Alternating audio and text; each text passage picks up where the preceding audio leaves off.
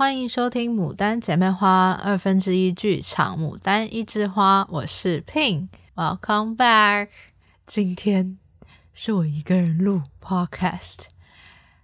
往往之前《牡丹一枝花》，大家应该都会发现是安雅，然后这次难得居然是我。不过没关系，我们还是一样正常，都会有正常的 Podcast。只是今天这一集二分之一剧场刚好是我，然后。关于我分享的二分之一剧场，可能之后会偏向于关于我的中医的求学过程，也会有一些我在美国的生活小点滴。那今天呢，想要跟大家分享的是我在美国的跟同学之间发现说，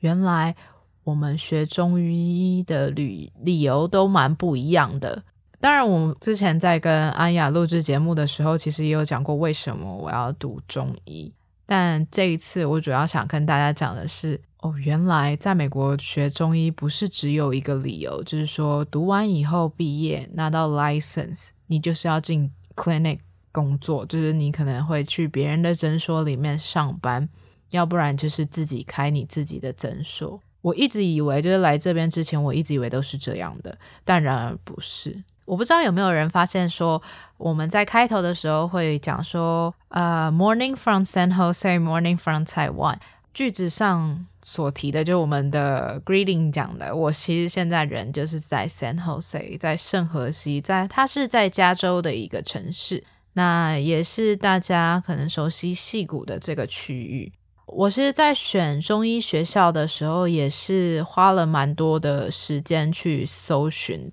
因为其实，在网络上关于美国读中医的资料其实并不是那么的多，所以我自己其实做下了蛮大的功夫去找有关于学校的事情。在美国，关于中医就是 TCM 的话，其实它有将近一两。我有点忘记正确的数字，大概是有一两百个学校。其实中医在美国其实蛮普遍的，但是外国人去学这个的话，我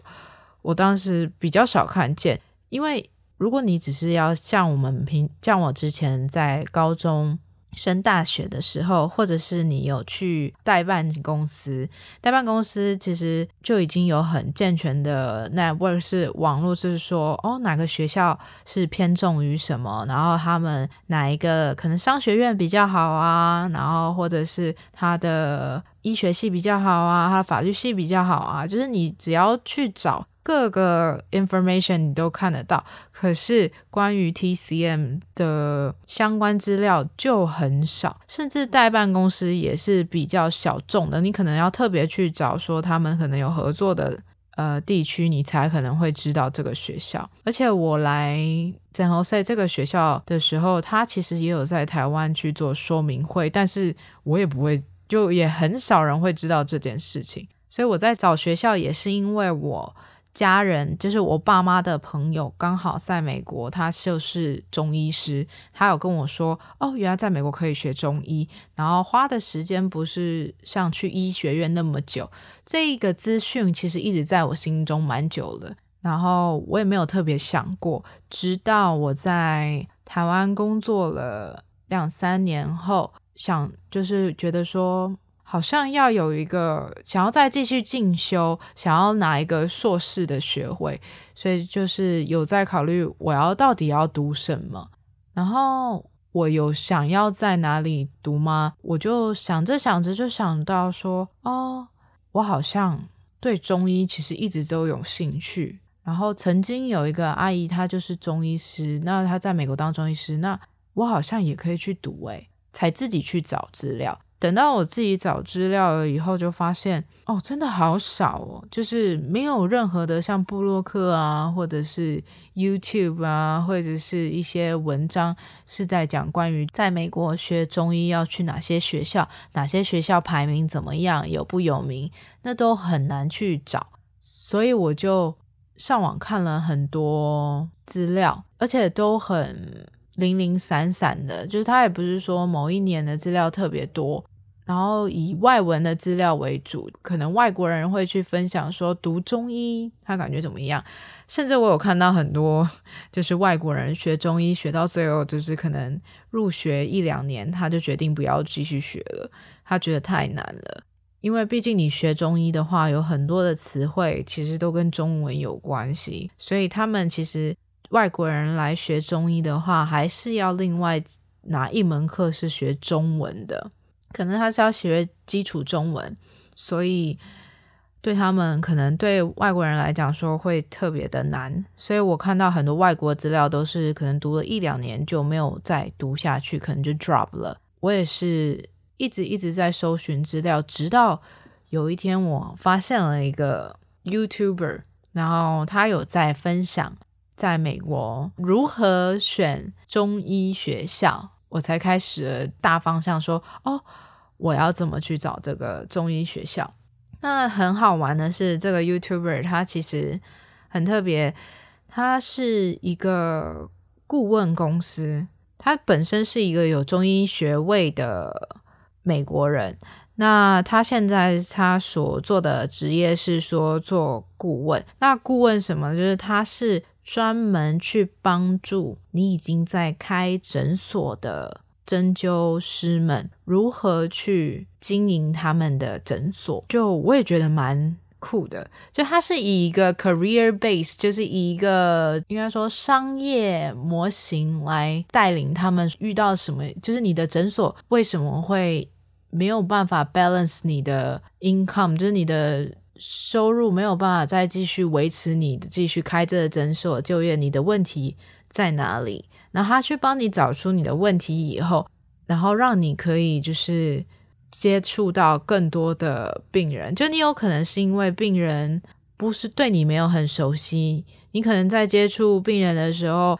没有让病人觉得说我有来你这边。有受到说改善，可能我身体的病痛有因为你针灸啊或什么而去做改善，因为大部分人对中医治疗还是会有疑虑，因为毕竟是外国人嘛，然后他对中医不是那么理解。当你没有那么清楚的跟你的病人去讲解说你为什么要这样治疗他的话，那他就会有疑虑，那可能下一次他就觉得说这是没有用的。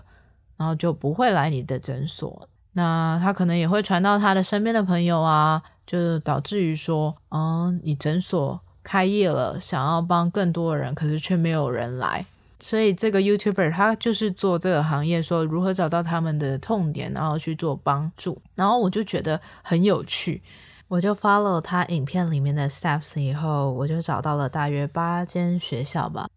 从八间学校里面，再透过 application 啊，跟更多的 research interview 之后，选出了 San Jose 这个学校。我入学了以后，认识了现在的同学，在同学之间吃饭的时候啊，就有讨论到说，为什么你会选这个学校？每个听到我的理由的话，都还蛮震惊的，因为他们会觉得说，诶。你怎么在选学校之前做了这么多的调查？他们都没有诶，然后我就发现他们有一个共通点是，他们 either 是在学校有认识的学长姐，或者是认识的就任的老师，透过老师跟同学去说读中医有多好多好，或者是说如果你想学中医的话，我们学校不错，你可以来学。然后他们才选择来读中医的，而且还有分几种类型的，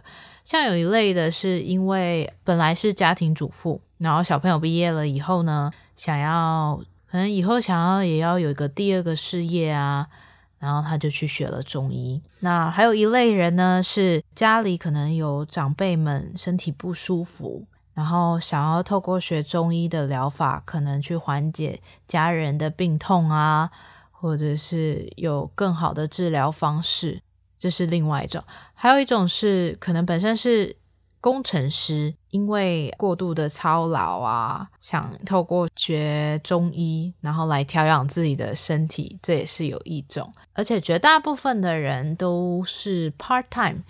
我以为就是去，就我以为来修 master degree 的人，大家都是会想要。赶快在四年内读完，但是不是？就我们学校有一类型的人，就是你平常早上可能呃上班啊，周末来上课，或者是上晚上的课，那他就可以拉长到六年左右的时间去毕业。那我个人的话，就是因为我有身份的问题嘛，必须要在美国得到就考试，就是读完学业以后有。就是 license 前的 pre-request，就是你的学位一定要是读完 master 的学位以后，才能去做证照考试。那证照考试完以后，就是诊所就可以合法的跟你说，我要雇佣你当我们的中医师啊，或者是你可以去开中医。所以我必须完全呃完成这四年的学业，然后才能去当中医师。那为什么？我选 San Jose 的原因哦，其他的同学会选 San Jose 的原因是因为他们普遍都是当地人，小孩子已经在这附近读书了，所以他们就是选这个学校。那我选这个学校是因为我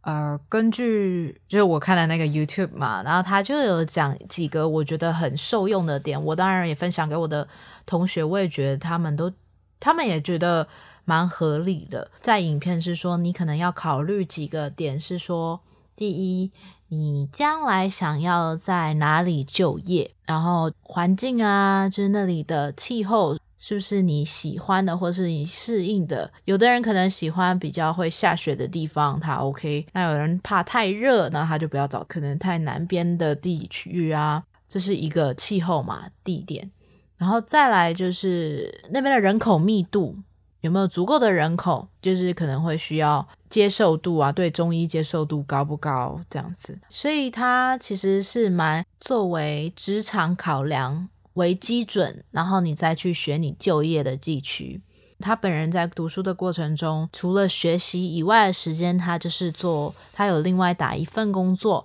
然后还有去申请去 gym 运动，就是他有特别去申请某个会员，然后去健身房里运动。那从健身房里面，他就会认识朋友。那在呃他的餐厅打工的时候，他也会遇到一些同事。在那里的生活圈里面，他读书的实习，他就会跟他的朋友分享说：“哦，我现在有在做 TCM，就是学习。我现在是在读我的 TCM Master。我将来想要去考 License 以后呢，就可以去诊所里面工作。”那身边的朋友就会知道说，哦，原来你有在做这件事情，然后有了这个认知。那在学习的时候，就是到了。第二年，你已经开始可以去学校里面做实习。学校里面有附属诊所嘛，然后做实习。那他实习的话，你就可以那时候推荐给你的 gym 里面的朋友啊，或者是你的同事，就是你在工作地方的同事啊，去跟他说，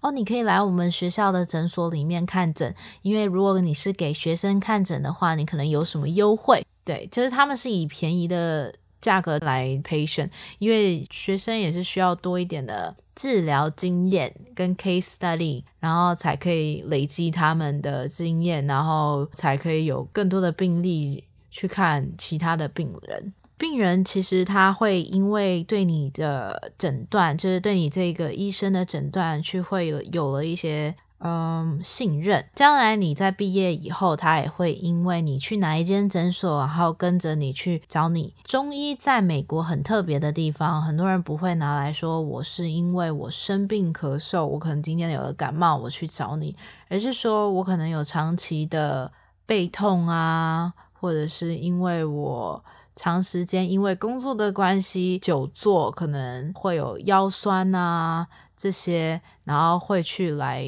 中医诊所来看诊，他们比较像把中医拿来当做一个保养，它就是会变成一个定期来找你的一个 routine。从这时候，你其实就已经在你学习呃求学过程中增加你的 connection，然后你的病人啊，如果你有跟他有良好的关系，然后他也因为给你治疗发现说哦，他的腰疼有做改善，那。就可以介绍他身边的朋友，然后一而传传而，然后就会越来越多人就会知道你。等到你真的已经拿到 license 以后，去了一个诊所，甚至自己开业以后，就已经有固定的人会来找你了。我就是看完这 YouTube，我就觉得还蛮受益的，我就觉得对，这是 make sense 的，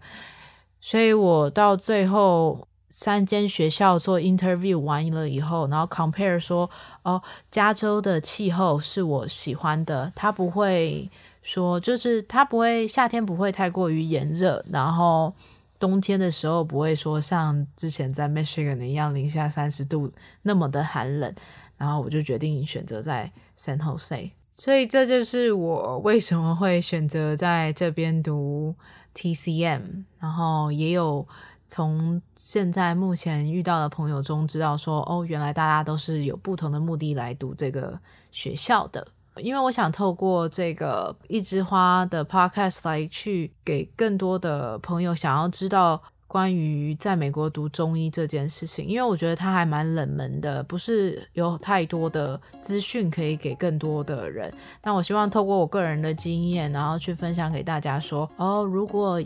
有人想要知道关于在美国读中医有什么样的，嗯，可能会遇到什么样的事情啊，或者是有什么样的考量，可以根据我的分享，然后给大家去做参考。以上就是我今天的内容。喜欢我们的节目，可以关注我们的 Podcast、YouTube、Instagram 账号，给我们五星好评。This is Mudan Sister, and we will see you next time. See ya.